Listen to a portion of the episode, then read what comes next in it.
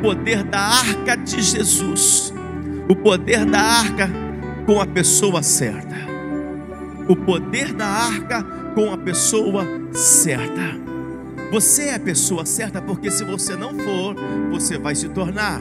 E você nesta noite, você vai receber o poder desta arca, o poder da presença, o poder da glória, o poder do fogo, porque é série Pentecostes, é série Pentecostes, e não tem Pentecostes sem a presença, não há Pentecostes sem a glória, não há Pentecostes sem o fogo.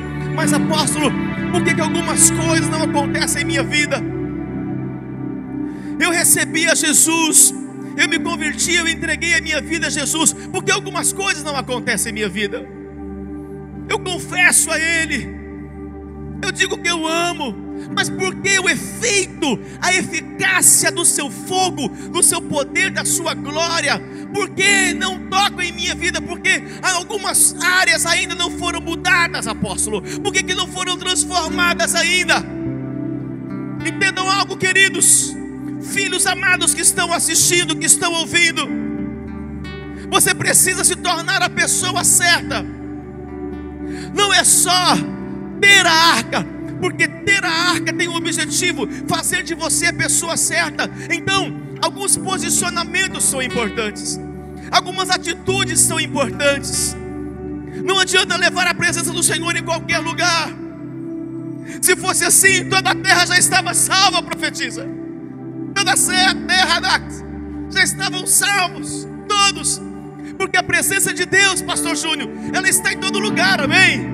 Ela está em todo lugar, a presença do Senhor está em, nos quatro cantos da terra. A Bíblia diz que toda a terra está cheia da sua glória. Mas por que que alguns não vivem a transformação? Por que, que alguns não conseguem viver essa colheita de Pentecostes? Por que, que alguns, não conseguem, alguns não conseguem viver milagres? O problema não está na arca. O, presença, o problema não está na glória, no fogo dela, no poder dela. Não está. O problema está em nós. Eu quero que você assuma: eu sou um problema que terá solução. Diga isso. Eu sou um problema que terá solução hoje. Uou! E essa presença de Deus, essa arca de Deus, vai liberar sobre a tua vida a eficácia dela como cantamos, há poder na Sua presença, Jesus, há poder neste nome, Jesus, há poder onde o Senhor está, e esse poder vai se manifestar na sua vida. Então, não é só a arca ter um poder, ela tem que estar com a pessoa certa para ter a eficácia. Eu quero ler alguns textos para dar fundamento no que eu já falei e o que eu quero falar com você ainda esta noite. Primeiro livro, Samuel, capítulo de número 6 de 19 a 21. 1 Samuel 6, 19 a 21. Alguém vai publicar aí?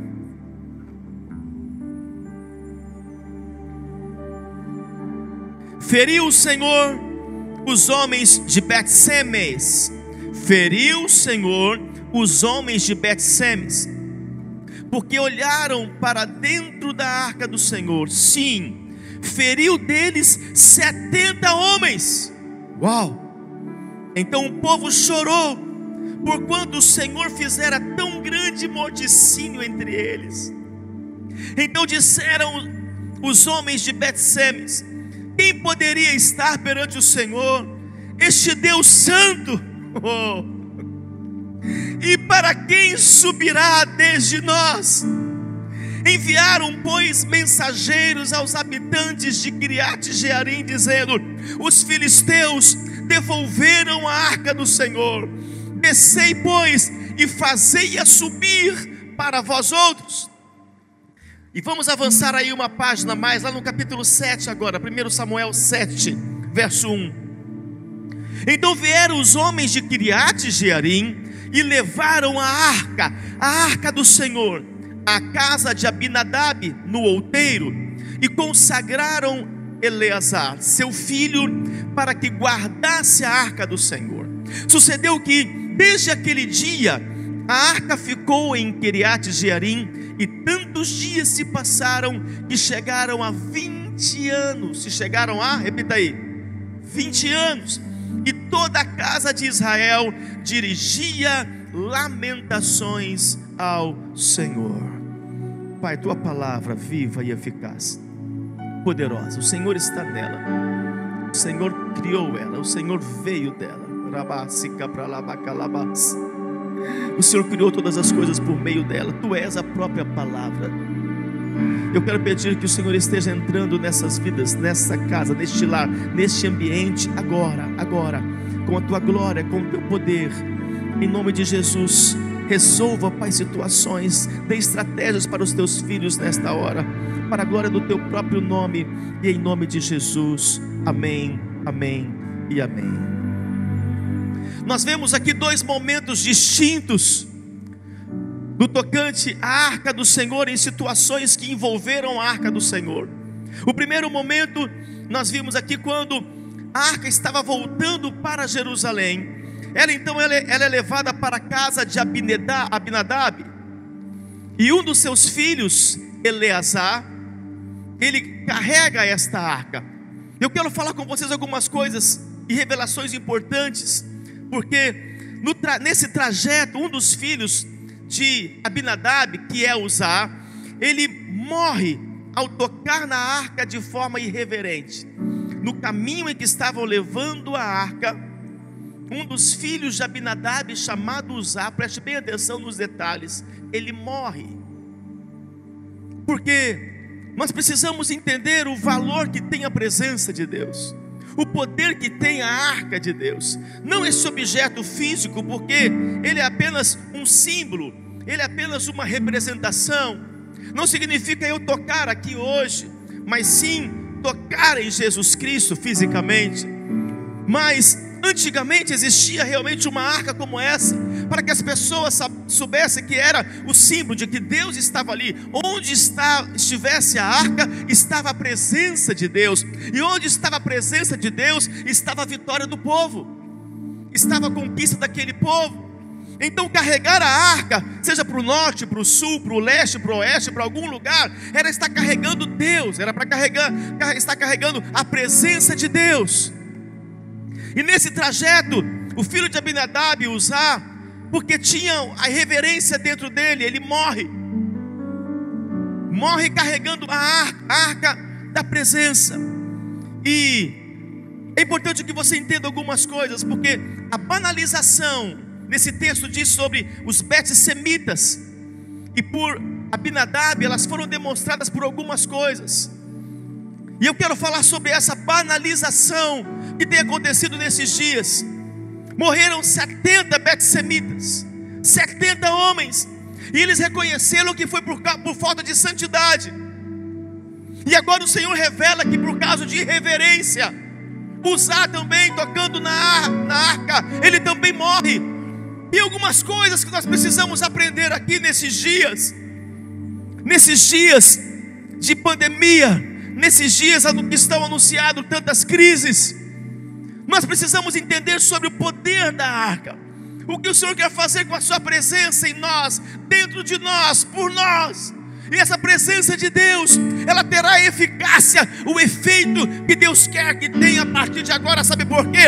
Porque você não será um Betsemita e nem também será como usar. Você será como um homem de Deus, uma mulher de Deus, a pessoa certa que carregarão a arca, que andarão com a arca de dia, de noite, de madrugada, acordando ou dormindo. A arca, a presença do Senhor estará em ti, estará com você. Por isso não haverá destruição, não haverá vergonha, não haverá morte, não haverá desgraça, porque o Senhor estará contigo. Se você crê, concorde aí em nome de Jesus.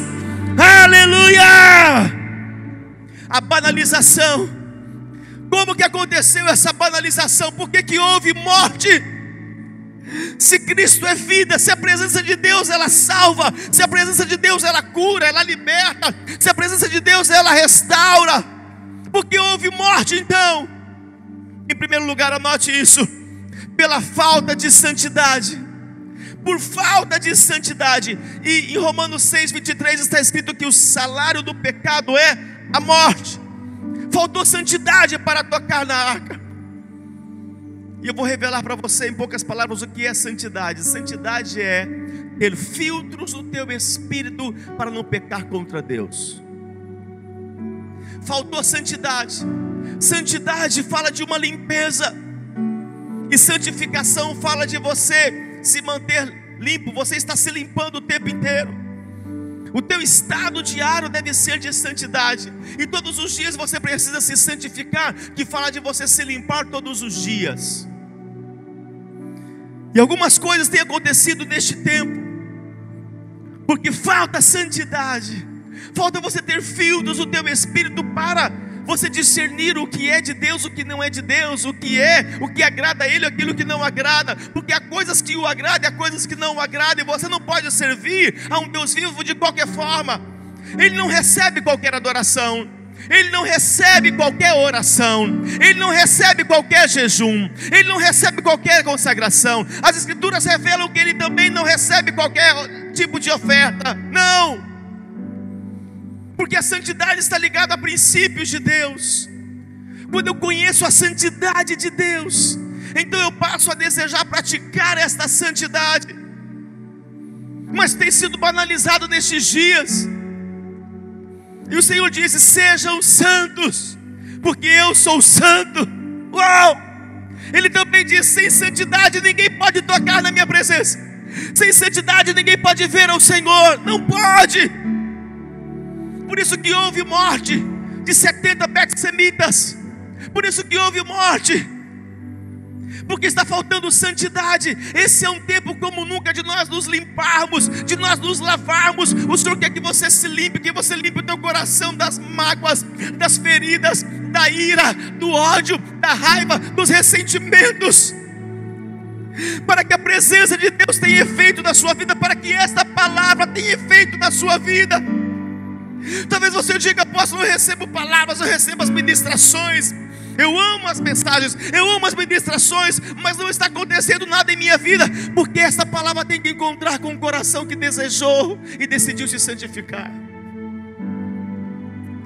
Sim, você tem que estar decidido a hoje a se tornar um homem, uma mulher, um jovem, um adolescente, um casal, uma família, um líder totalmente santo, limpo, lavado com o seu coração limpo.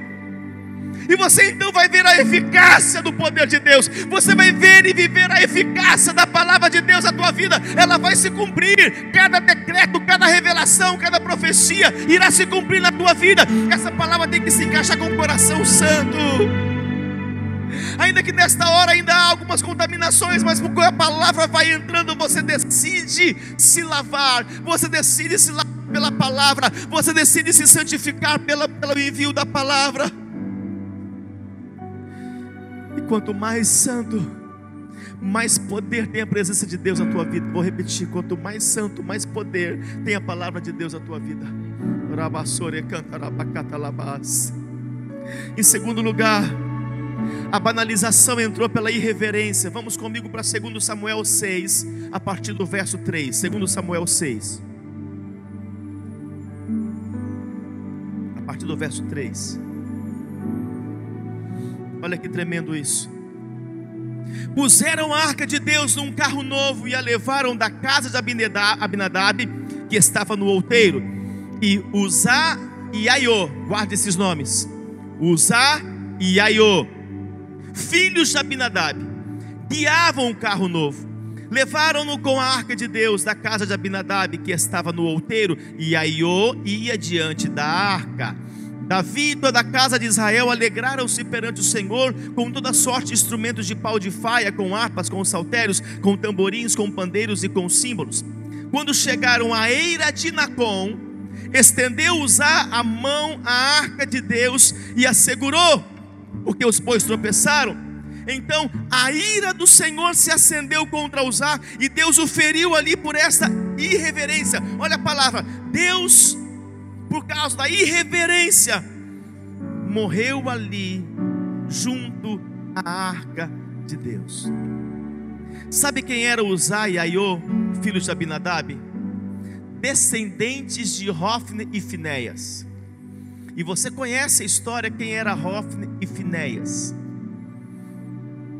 Filhos de Eli, que eram também irreverentes que banalizavam as coisas do Senhor, que usavam o santo de forma profana.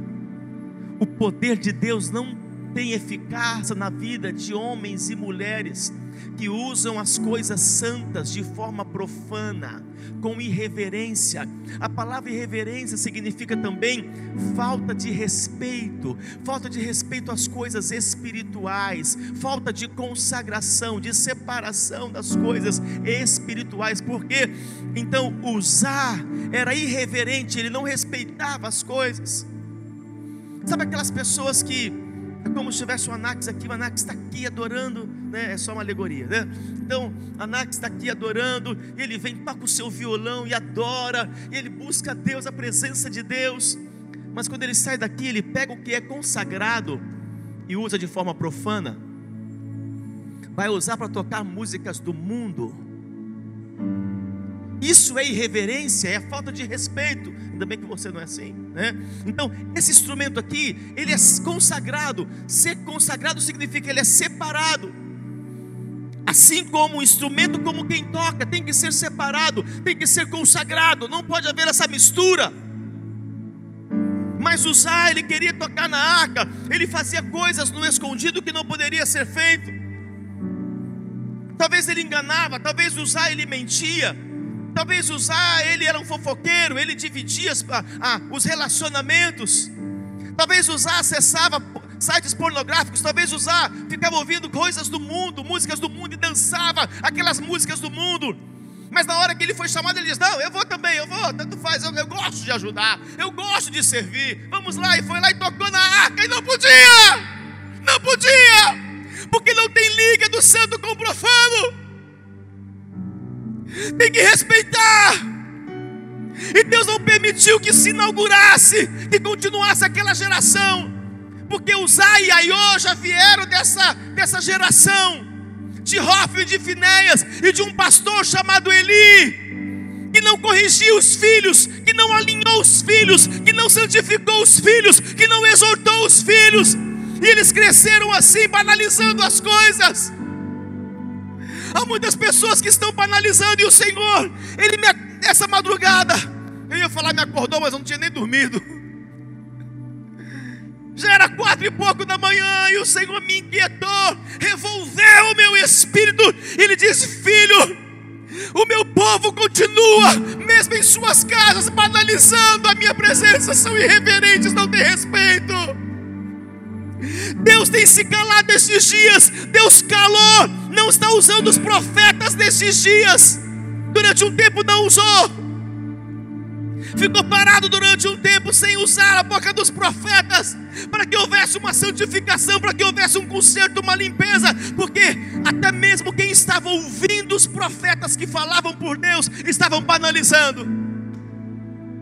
Sabe quando é que você é irreverente? E Deus parou, ele disse: Chega, chega. Porque assim, muita, como você muitas vezes você fala, dá um basta no relacionamento que está bagunçado. Muitas vezes você diz: Chega, chega, eu não quero mais viver essa vida. Muitas vezes você dá um basta, um chega na tua vida financeira. Deus também é assim, Ele diz: Chega, já basta. Eu já estou cheio de tantos lugares com tantas pessoas vazias, lugares cheios de pessoas vazias que não respeitam a minha presença, que não têm reverência, de lugares em que os profetas estão falando, em que os ministros estão pregando, mas as pessoas estão andando de um lado para outro. É tanta vontade no banheiro, é tanta água que toma e se levanta em Deus está falando, Deus está entregando revelações, usando o anjo da igreja para entregar os recados, para entregar a mensagem divina, uma mensagem de conserto, uma mensagem de confronto, uma mensagem de amor, uma mensagem de paz. Mas o povo está virando as costas, chegam atrasados. Você sabia? Eu já evangelizei satanistas que já que congregaram conosco, satanistas se a reunião deles começa às 19 horas, você sabia que 19 e 1 ninguém entra? Não entra.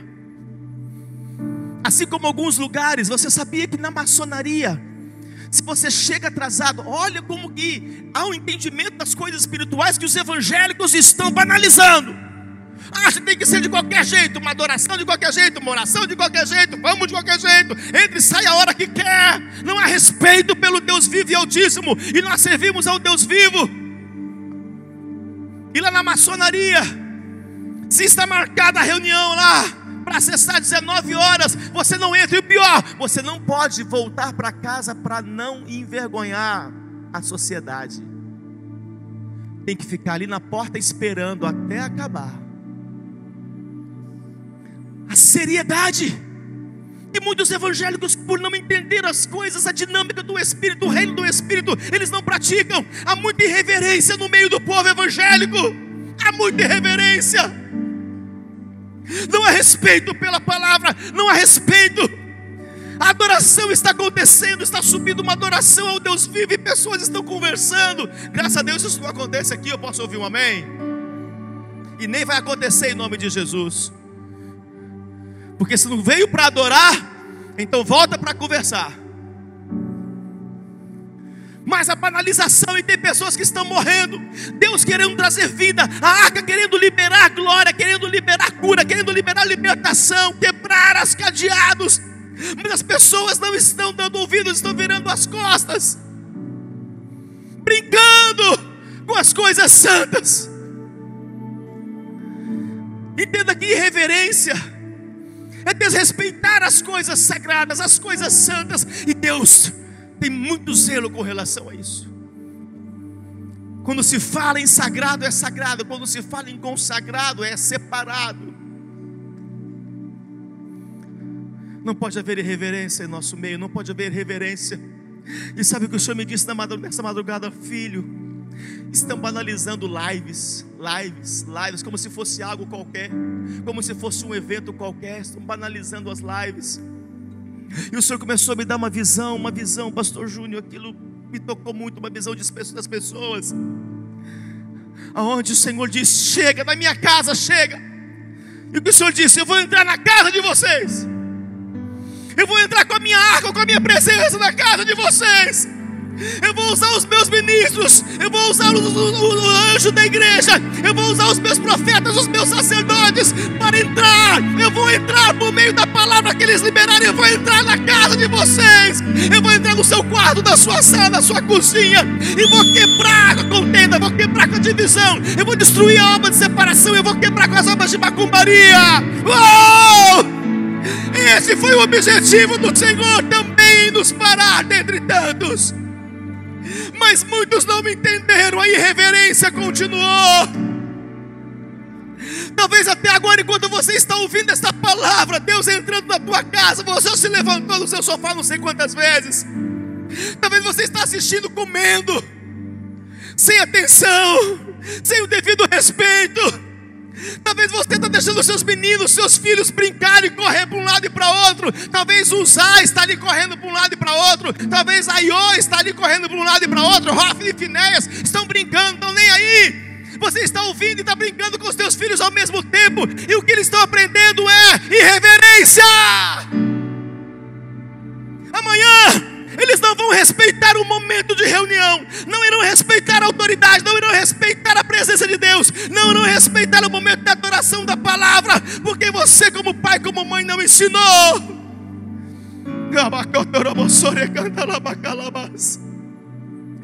Põe em ordem a tua casa, filho. Põe em ordem a tua casa. Quando você for assistir uma ministração, não é uma live qualquer, porque eu usava muito live para as coisas seculares. E quando entrou no nosso tempo agora gospel de forma mais intensa, praticamente por todos agora usando, estamos trazendo coisas do mundo. Não, é muito importante. Não é uma live qualquer, não é uma live de um cantor qualquer, de um show lá fora, não. Não é uma live de uma conversinha, falando coisinhas engraçadinhas, não, é a presença de Deus. É a palavra de Deus, é a arca de Deus tentando entrar na sua casa, porque a igreja não será restaurada se não houver restauração da sua casa. Tem que começar aí, é na sua casa. Põe a tua casa em ordem, filho. Coloca os teus filhos para assistirem. Se começar a brincar, começar agora não, filho. Agora não, filha, senta. Deus está falando, Deus está entrando aqui em casa. Deus está entrando para encher nossos armários. Deus está entrando para abrir, porque amanhã uma porta de emprego será aberta. Quieto, meu filho, quieta, minha filha. Esposa, para de ficar cozinhando aí, vem para cá, senta aqui comigo. Não é hora de comer, é hora de ouvir a palavra, comer a palavra de Deus. Ei, minha filha, para de ficar andando para um lado para o outro, para de ficar nesse celular. Ei, filho, sai desse joguinho, sai, sai desse Facebook, sai desse videogame, sai agora não! Respeito a presença de Deus, respeito a arca de Deus aqui em casa. Nós não somos Abinadabes, nós não somos Bet-Semitas, nós não somos Aiô, Uzá, Ofne, Finéias. Não, essa geração não vai nos alcançar. Coloca em ordem a tua casa. Coloca ordem a tua casa. Rabacotorobosore calabás. Yarabassore cantarabacalabás. Meu Deus, meu Deus. Nós queremos pedir perdão ao Senhor, perdão ao Senhor por tanta irreverência. Alguns não morreram fisicamente, mas estão mortos nas finanças, no casamento, na vida sentimental. Senhor, perdoa, perdoa a nossa irreverência. Perdoa porque quando o Senhor estava ministrando por meio deste canal, nós ficamos conversando, nós ficamos contando história, rindo, brincando um com o outro, como fomos crianças. Perdoa-nos, ó Pai, por essa irreverência. Perdoa pela falta de santidade, perdoa também por essa irreverência, meu Pai. Estávamos brincando aqui, o Senhor querendo nos falar, o Senhor querendo nos tocar, o Senhor querendo liberar o que nós precisamos. Acessamos esse canal porque precisamos, mas não temos o comportamento que vai trazer a manifestação do teu poder por meio da arca.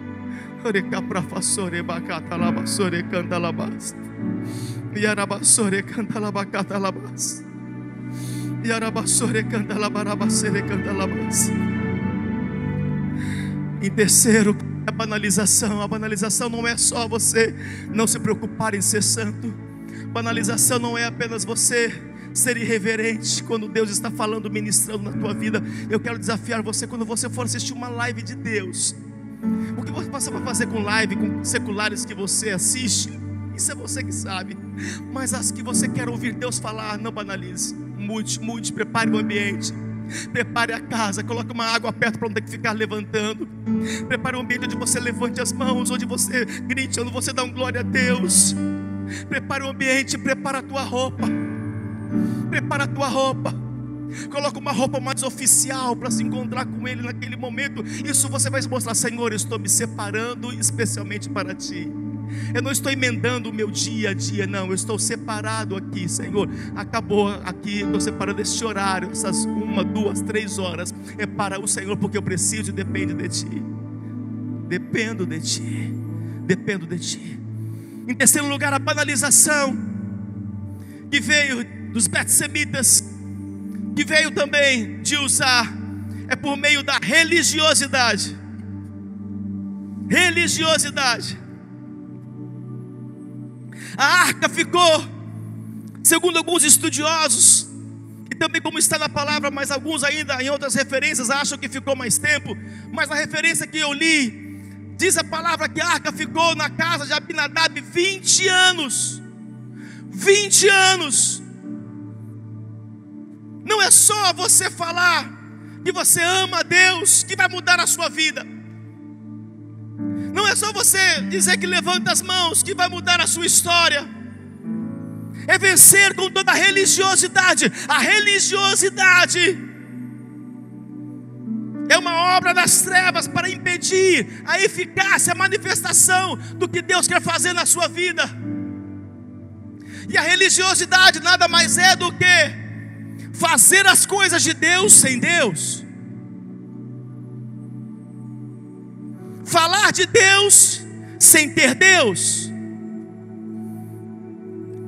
falar do que Ele muda e transforma, sem você deixar ser mudado e transformado, isso é religiosidade. É falar para as pessoas orarem, jejuarem, se consagrarem, e você não faz, isso é religiosidade. É você pregar o que você não vive. é você viver aquilo que você não, não viver aquilo que você prega. Isso é religiosidade. A religiosidade é cega. 20 anos. Então entenda que não é apenas você receber uma palavra, receber um decreto como está recebendo aqui, uma revelação, não é apenas isso. É de dentro para fora. De dentro para fora. Uou! Eles tinham a arca, filhos, ouçam, eles tinham a arca apenas como um amuleto de sorte, como um objeto. Traz aqui que vai resolver. Isso, coloca ali, resolve. Isso, coloca ali que vai resolver. Mas a arca estava fora, a arca não estava dentro. Oh. Ela tinha que ser um símbolo externo por uma convivência interna, por um relacionamento interno. Não adianta as coisas externas. Não adianta você falar muitas coisas se você não está vivendo essas muitas coisas. A religiosidade ela destrói com as obras do Espírito Santo. E muitas pessoas acham e estão adorando a Deus e Deus já não está recebendo a adoração delas há muito tempo, sabe por quê? Porque é uma adoração sem santidade, porque é uma ministração sem santidade de pessoas irreverentes que estão ministrando o que não vão viver depois. Estão como Uzá, Aiô, Hofni, Finéias 20 anos na casa de Abinadab, não aconteceu nada, nada.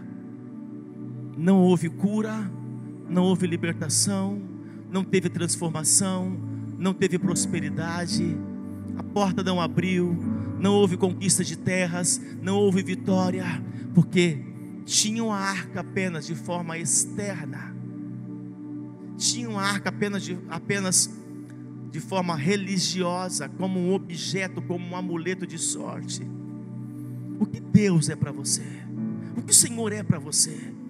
Alguém que você invoca na hora apenas que você quer e precisa de alguma coisa? O que Ele é para você? Porque para mim Ele é minha vida. Para mim Ele é meu tudo, minha vida. Quantos estão entendendo? Faz um sinal aí, quantos estão entendendo? Segundo Samuel 6,12.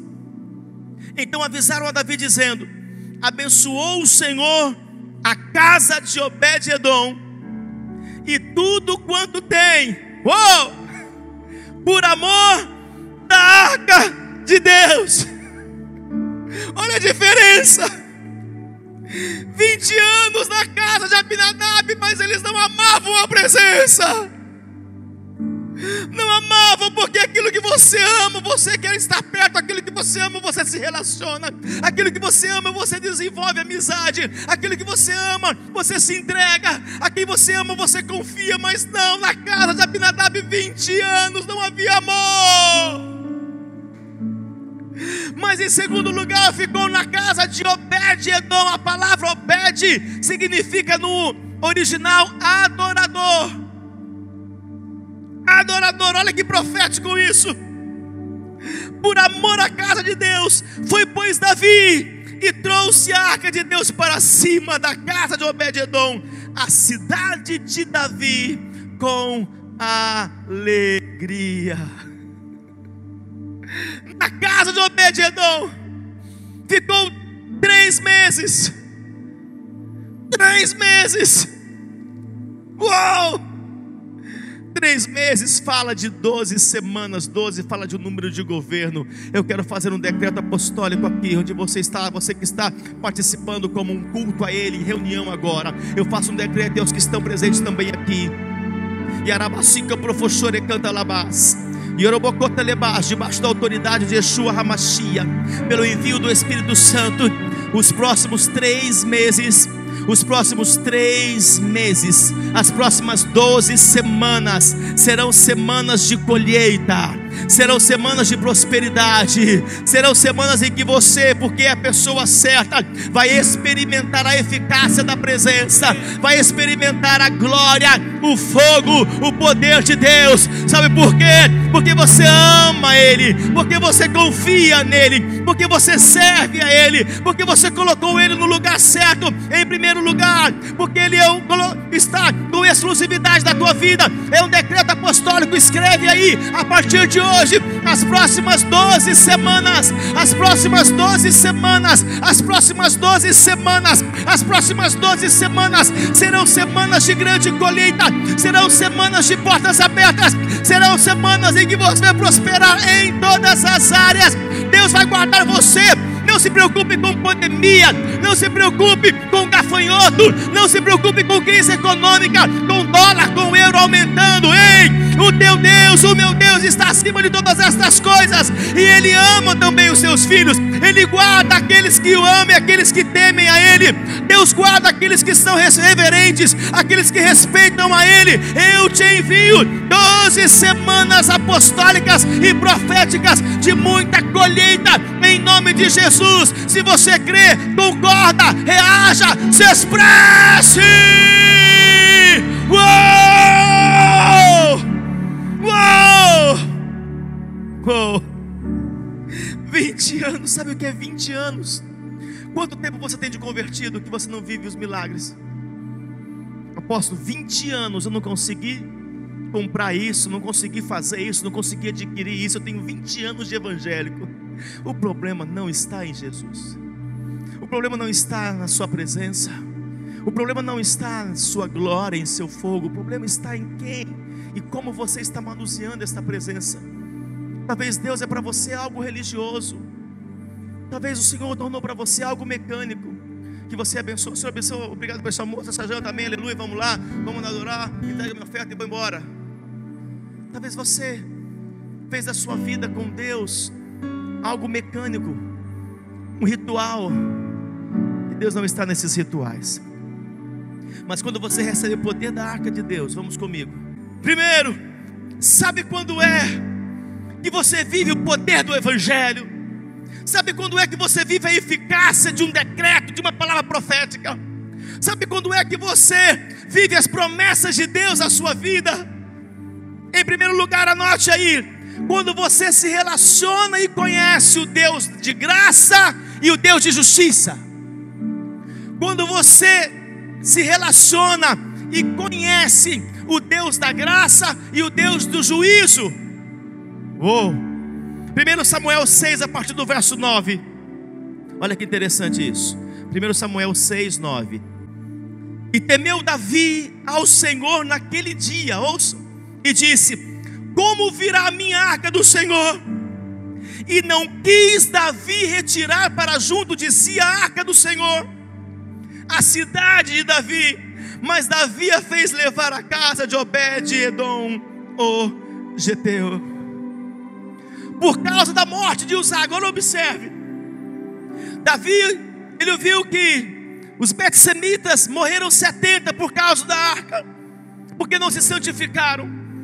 Agora Davi vê um dos seus homens, chamado Zá, e vê que esse homem ele vai de qualquer jeito, porque ele não tinha vida com Deus, ele não tinha secreto com Deus, ele tinha uma vida de religiosidade, ele vinha, cantava algumas canções, dava paz do Senhor para alguém, depois ia embora, não tinha vida nenhuma com Deus, então ele vai tocar na presença, ele queria o efeito, a glória da presença, e o fogo veio sobre ele e ele morreu.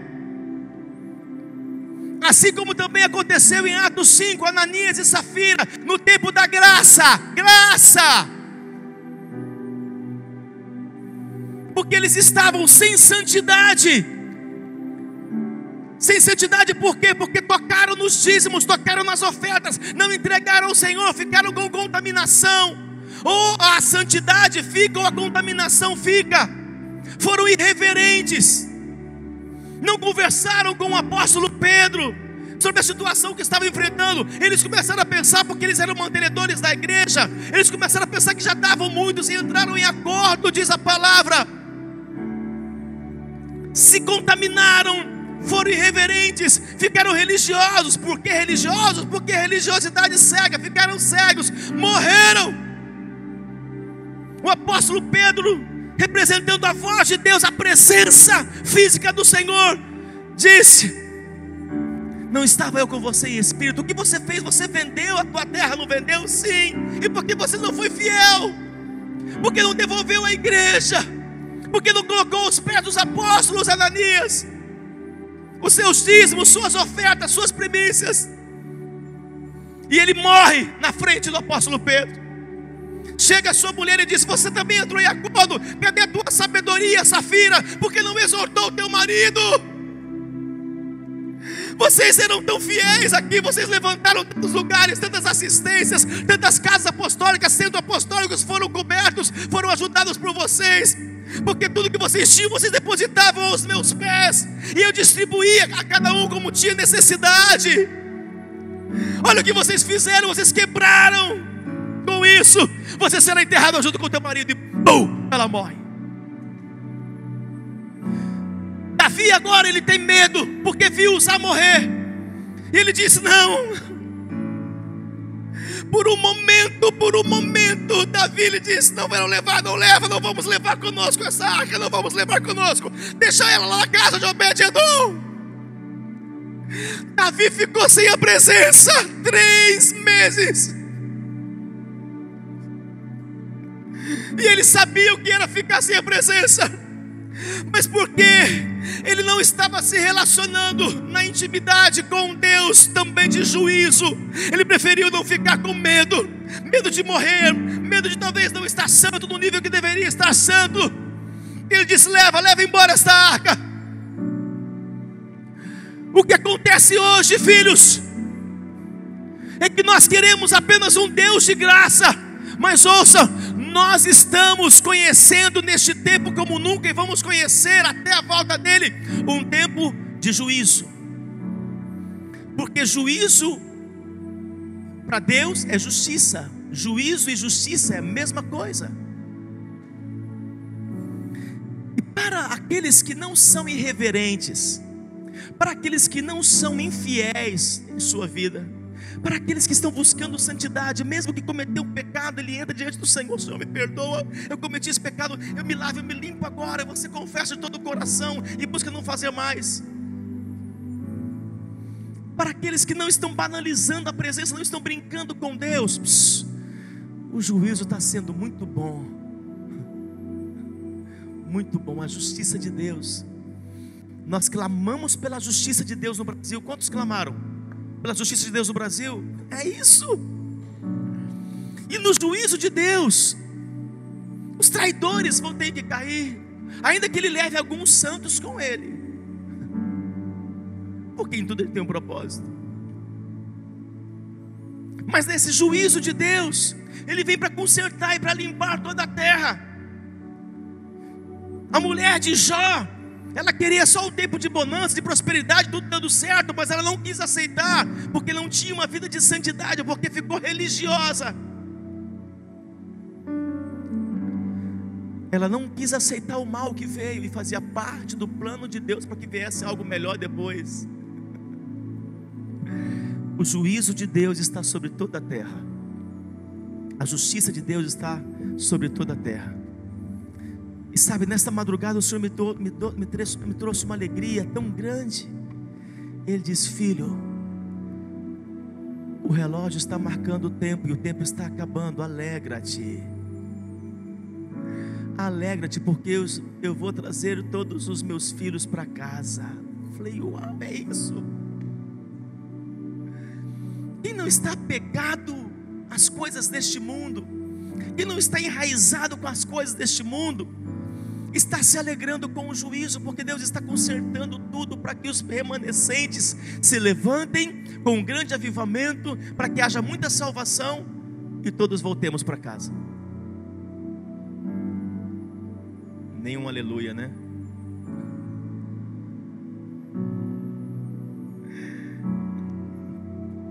Não tenha medo de voltar para sua casa. Um lugar de glória, uma casa eterna.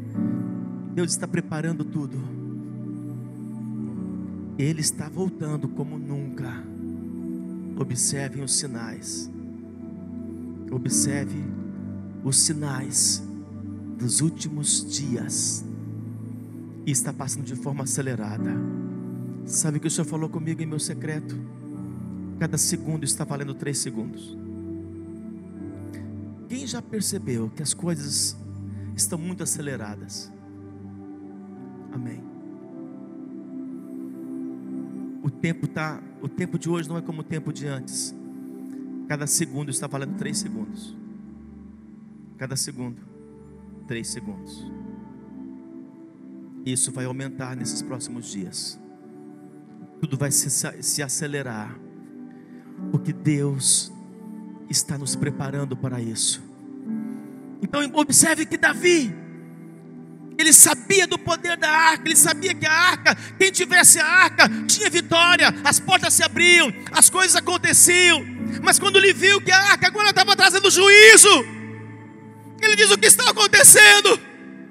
Ele teve medo, sabe por quê? Porque quando você não tem um relacionamento íntimo com Deus, então você não conhece verdadeiramente o Deus da graça e o Deus do juízo. Há alguns que só conhecem o Deus da graça mas poucos conhecem o Deus de justiça, que precisa fazer justiça.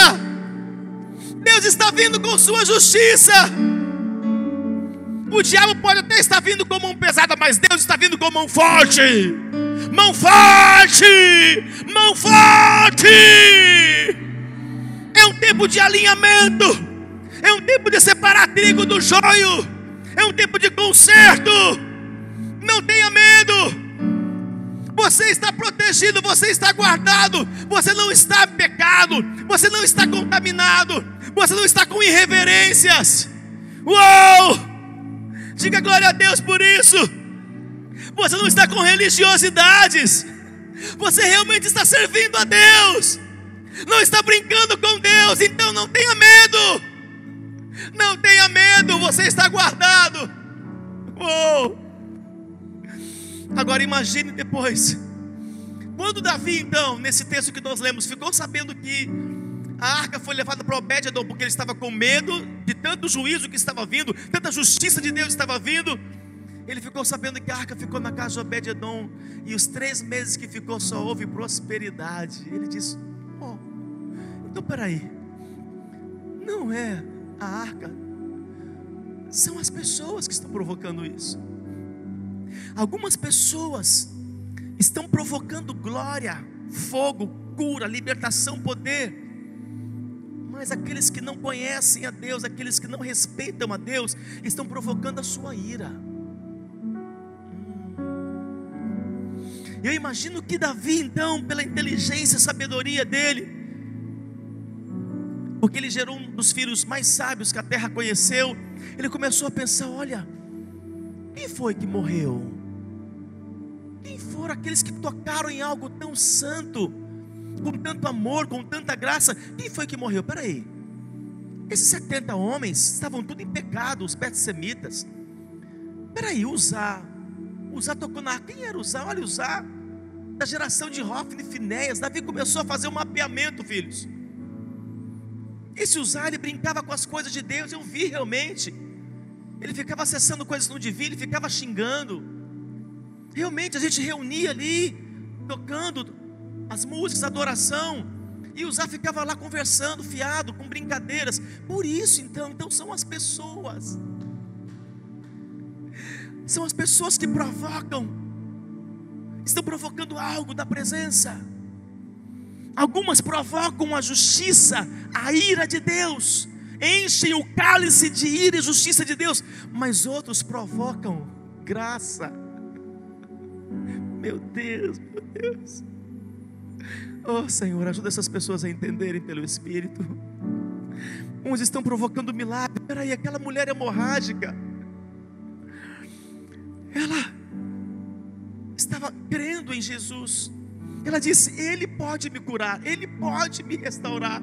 Colocou a fé toda nele e diz: Eu quero servi-lo. Se eu, se ele me curar, eu quero servi-lo para todo sempre, porque eu sei que ele é Deus. Então, quando ela toca em, no manto de Jesus, ela não extraiu juízo. Ela não extraiu juízo, ela extraiu glória. Ela extraiu cura, ela extraiu o milagre que ela precisava. Judas, e andava com Jesus. E fazia coisas erradas por trás, mentia, trapaceava, enganava, e sendo uma pessoa de confiança que andava com Jesus. Judas extraiu de Jesus andando com ele. Eu penso que talvez em alguns ali, ele abraçava, pastor Júnior, ele abraçava Jesus, tocava em Jesus, mas ele provocou ira, ele provocou morte, ele provocou juízo, extraiu de Jesus da presença da arca, extraiu juízo.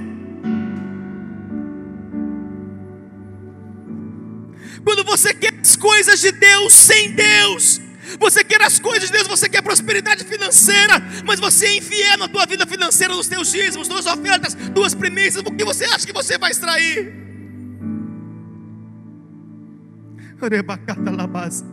Graça, justiça, graça, juízo.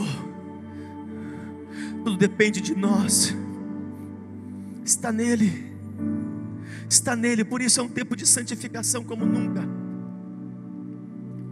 O que você quer extrair da presença do Senhor? O que você quer extrair?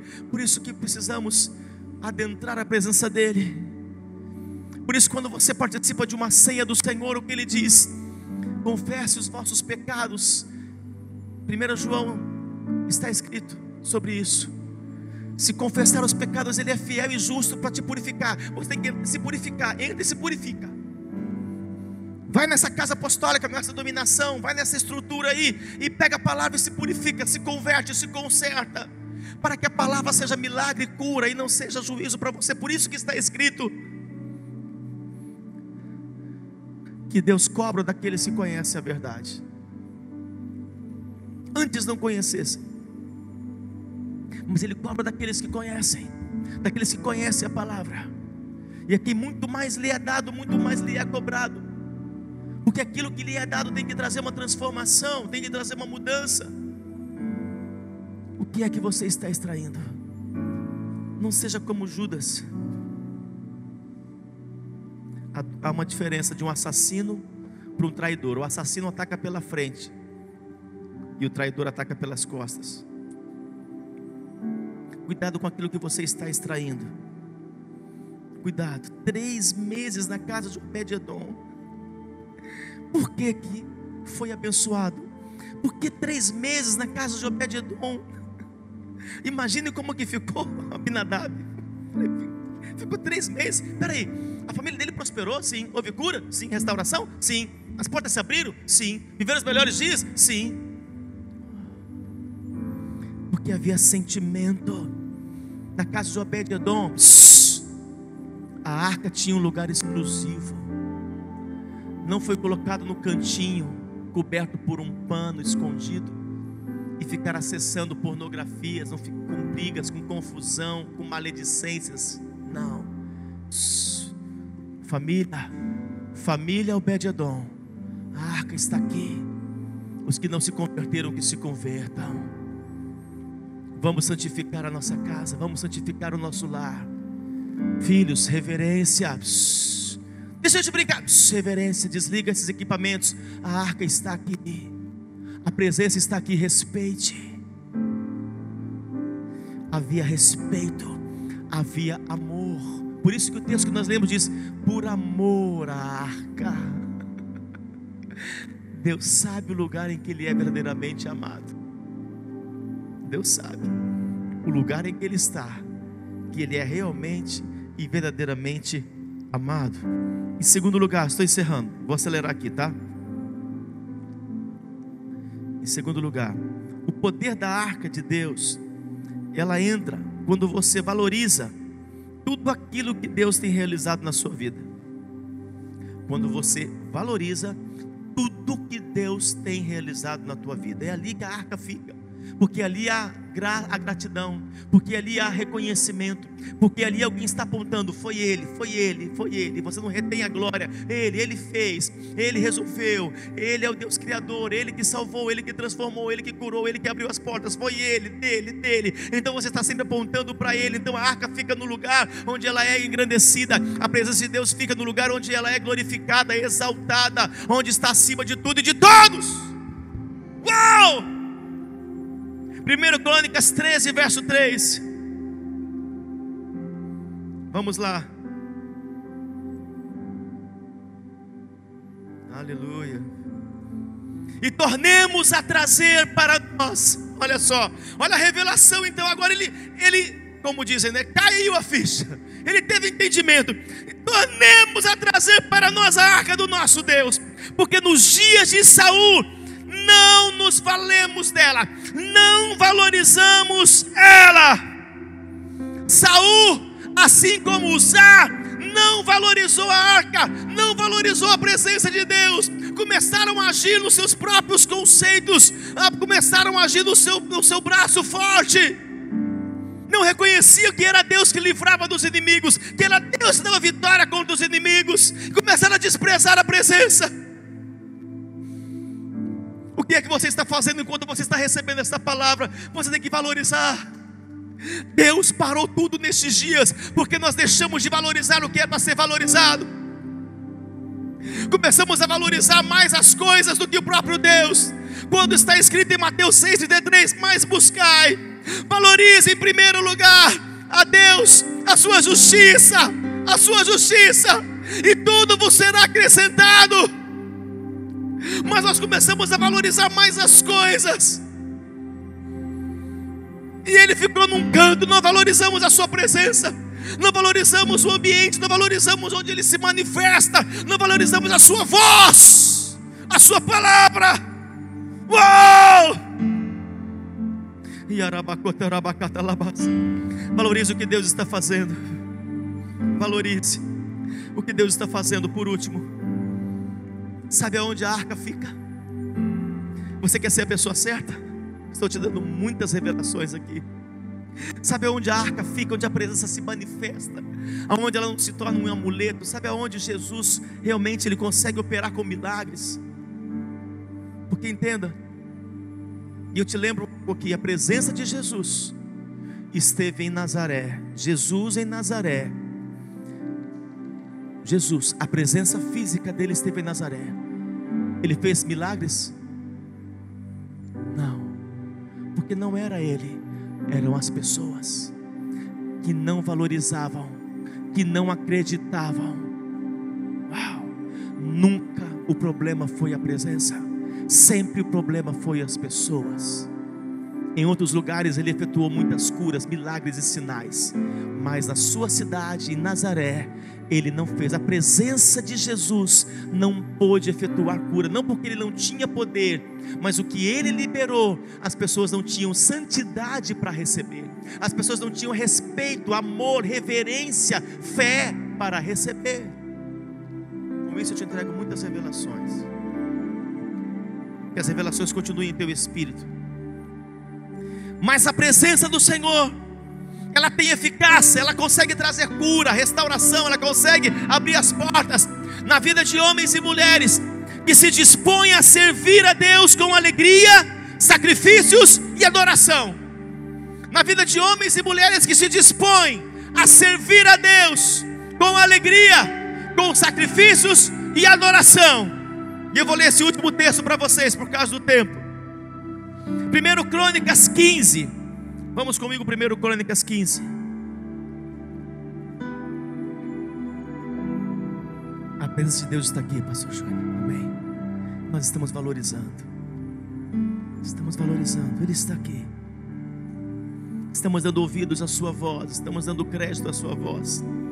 1 Crônicas 15, 25. Sucedeu, pois, que Davi e os anciãos de Israel e os capitães dos milhares foram com alegria para fazer subir a arca da aliança do Senhor da casa de Obed-edom. Alegria e poder ter de volta a presença. Por que que a partir daí Davi teve vitórias contínuas? porque ele entendeu que o Deus de graça era o Deus de justiça e juízo, que não era a vontade do Senhor fazer juízo, mas as pessoas provocavam isso, e Deus não poderia deixar que o juízo prevalecesse na terra que Ele deu aos seus filhos, os seus santos filhos. E Davi se alegra, ele se alegrou, ele disse com alegria: Vamos trazer de volta a arca Vamos trazer de volta a presença. Precisamos da presença. Sabe o que precisa hoje? As estruturas, os ministros, os líderes, discípulos e ovelhas precisam com alegria, com alegria dizer: Senhor, eu te amo de todo o meu coração. Tu és o tudo que eu preciso. Tu és o pão que me alimenta. Tu és a água que me sacia. Tu és minha vida. Eu não consigo viver sem tua presença. Sim, eu sei que eu tenho que trabalhar. Eu tenho que sustentar minha família. Mas o Senhor está acima de tudo. Eu amo o Senhor, meu Pai. Que alegria de servir. Que alegria. Eu queria estar reunido com os meus irmãos agora naquela denominação todos juntos como era antes, mas o Senhor está vindo com juízo. Então, ouvindo essa ministração, eu me alegro, Pai. Eu me alegro em tua presença. Obrigado, Pai, pela tua presença. Ela não foi apagada, ela não foi arrancada de mim. Eu me alegro porque o Senhor está comigo. Uau! Aplauda, dê um brado de glória aí. Uau! Verso 26. E sucedeu que, ajudando Deus, os levitas, ajudando quem? Deus vai te ajudar. Quando você tem alegria na presença dEle, quando você não fica triste, Deus está aqui. É. Não, Ele está aqui. Não o conheço como deveria, mas se Ele está aqui, Senhor, obrigado, porque é o Senhor que está aqui, não é Satanás. Então Deus te ajuda. E sucedeu que ajudando Deus os levitas que levavam a arca da aliança do Senhor, sacrificaram os sacrificaram sete novilhos e sete carneiros. E Davi ia vestido de um manto de linho fino. Ei, vestido de quê? De um manto de linho fino. Tirou as vestes de guerra. e colocou uma roupagem, porque ele valorizava a presença. Valorizava a presença. Se ele fosse um mendigo, ele iria como mendigo, Deus não ia se importar com isso. Mas ele tinha roupas reais, ele tinha roupas melhores, ele colocou o seu melhor. Por isso o texto fala: roupa de linho, e linho era caríssimo. Linho para se encontrar com a presença. Talvez ele disse: Mical, se fosse da minha época, Birna, ah, meu amor, pega o meu casaco, pega uma roupa, pega o melhor aí. Não é qualquer lugar. Estou aqui, estava em casa, vim para cá. Aleluia, Deus está vindo. Olha ali, Deus está aí. Não. Vamos valorizar. Nós precisamos valorizar as coisas espirituais. Valorize. Esses dias um filho falou assim: pai, eu vou. Eu quero ofertar um negócio que eu fiz aqui no CAP e tal. Quero deixar de oferta. Ei, peraí. Não banalize. Pega o teu envelope. Escreve oferta especial, oferta de amor, oferta de gratidão. Vai lá na arca e entrega ao Senhor. Isso é valorizar. Não banalize nada da sua vida, nem coisas pequenas e nem coisas grandes. Eu vou repetir. Não banalize nada em sua vida, porque aquilo que você banaliza, você perde o direito de ter. Não banalize nem coisas pequenas e nem coisas grandes. Davi valorizou.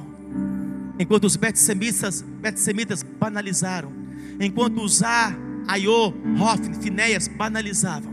Davi aprendeu a valorizar. Senhor, obrigado. Tem que fazer isso aqui com muito sacrifício, com muita alegria. Tem que vir para mostrar e, trazer o melhor. Não vou lá tocar, vou lá cantar. Não, espera aí. Quando eu estava no mundo eu fazia isso. Mas aqui eu tenho que ensaiar. Tenho que me preparar, porque ensaios são sacrifícios. Não é porque você sabe cantar, porque você sabe, já é um profissional em alguma área. Não. É porque tem que ter sacrifício. Para quem sabe e para quem não sabe. Porque o ensaio é o sacrifício. Ensaios são sacrifícios. Ele diz aqui ainda: e Davi, vestido de um manto de linho fino, como também todos os levitas que levavam a arca, e os cantores, e Kenanias, mestre dos cantores, também Davi levava sobre si um éfode de linho que o cobria. E todo Israel fez subir a arca da aliança do Senhor, com júbilo, ao som de buzinas. Olha o Drive Church aí. E de trombetas, e de símbolos, fazendo ressoar alaúdes e harpas. Uou! Davi sabia que esse era o segredo de ser abençoado, era valorizar a presença. Era derramar amor, era organizar os levitas, os cantores. Ele sabia na presença de Deus, ele gosta de adoração. Pega tudo que faz barulho aí, pega a buzina, pega tudo aí que faz barulho, tambores. Levanta porque Deus gosta de adoração. Todos vocês que já são santos, todos vocês que já não são mais religiosos, todos vocês que não estão mais banalizando, vamos nos juntar. Eu não sei vocês, mas eu estou com a minha roupa melhor, eu estou com a minha roupa de linho fino, eu estou com o meu éfode, eu estou aqui preparado para adorar ao Senhor. Vamos, vamos trazer de volta o que nós jamais poderíamos ter perdido, onde jamais deveríamos nos ter afastado. Vamos trazer de volta para casa, para Israel, a arca do Senhor.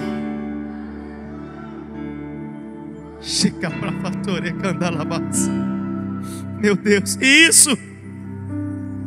Ouça.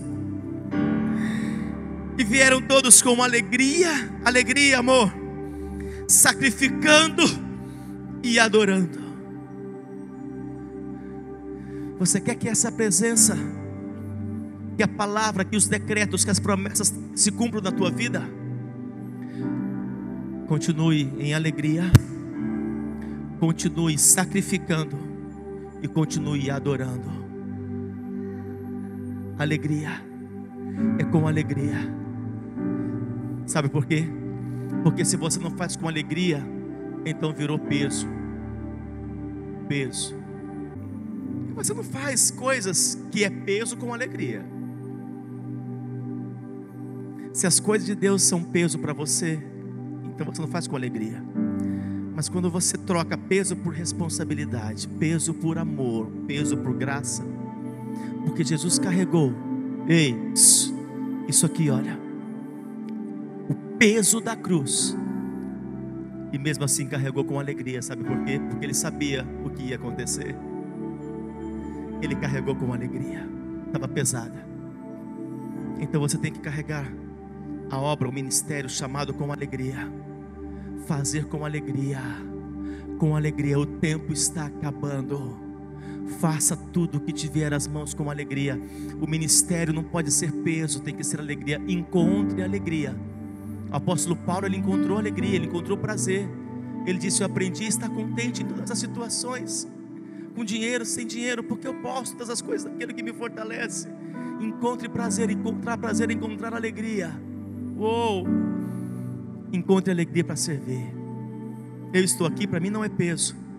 Por isso que eu estou aqui mais de uma hora, eu acho, é isso? E às vezes fico duas, três. Olha os meus filhos ali. Ah, é, é, é. Porque eles ficam juntos. Mas fazemos e vamos ficando com alegria. Hoje só saio daqui depois de meia-noite. Com alegria, encontrei alegria, não é peso. Alegria, eu tive que encontrar isso. Mas se eu começar a olhar, poxa, tem que ficar aqui.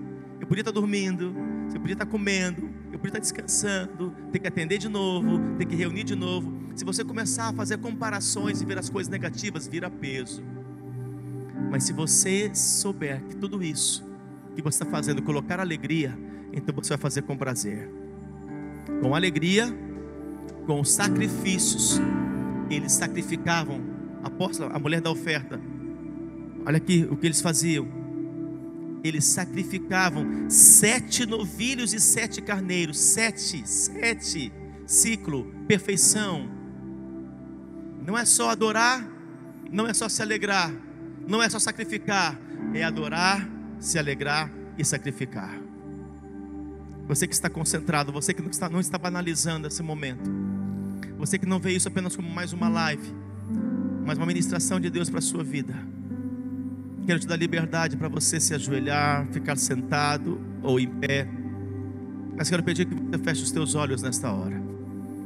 Eu sinto que na tua casa está um ambiente de glória, está um ambiente de reverência no verso 16, Segundo Samuel capítulo 6. Ao entrar a arca do Senhor na cidade de Davi, Mical, filha de Saul, ou seja, filha da religiosidade, estava olhando pela janela. E vendo ao rei Davi que ia saltando e dançando diante do Senhor, o desprezou no seu coração. Cuidado em ficar olhando pela janela, porque ficar olhando pela janela só ficam aqueles que ficam observando. Mical estava envolvida, mas não estava comprometida. Quem está envolvido está dentro para dentro as coisas boas, mas quando vem os dias difíceis, quando vem as crises, quando vem perdas, lutas, essa pessoa corre. Mical, filha de Saul, um exemplo de quem não valorizou a presença, não valorizou a arca, perdeu a arca, perdeu por isso também o seu reinado, perdeu suas conquistas. Ela olhou para Davi com o olhar do criticismo, da religiosidade, amor, pela janela.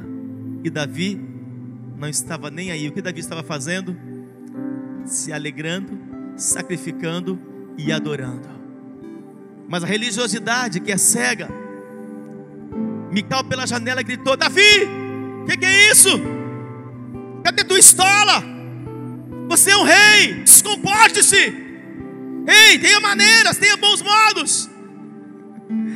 E quanto mais Mical, tomada por um espírito de Jezabel, de religiosidade, cega,